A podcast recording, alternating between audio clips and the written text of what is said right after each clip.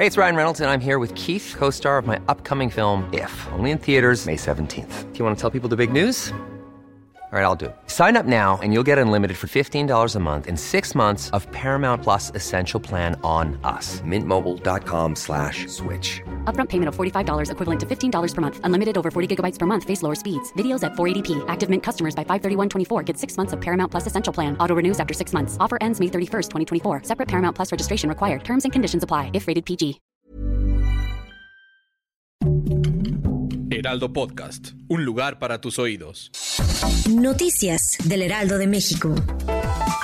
Pese al amparo definitivo al tramo 5 del tren Maya, el presidente Andrés Manuel López Obrador afirmó en la mañanera que no podrán detener la construcción de esta obra emblemática y su gobierno adelantó que irán a todas las instancias necesarias y se presentarán todos los recursos necesarios para reanudar la obra, pues este amparo es un asunto politiquero.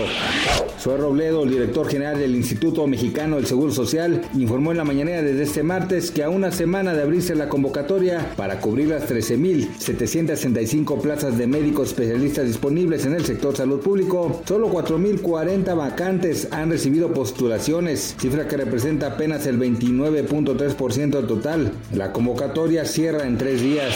Una campaña de donaciones por internet lleva recaudados 2.7 millones de dólares para la familia de una de las dos maestras muertas en el tiroteo de Uvalde, Texas, y cuyo marido falleció dos días después de un ataque al corazón. La campaña de microfinanciación GoFundMe fue puesta en marcha el jueves por parte de Debra Austin, prima de la maestra fallecida Irma García.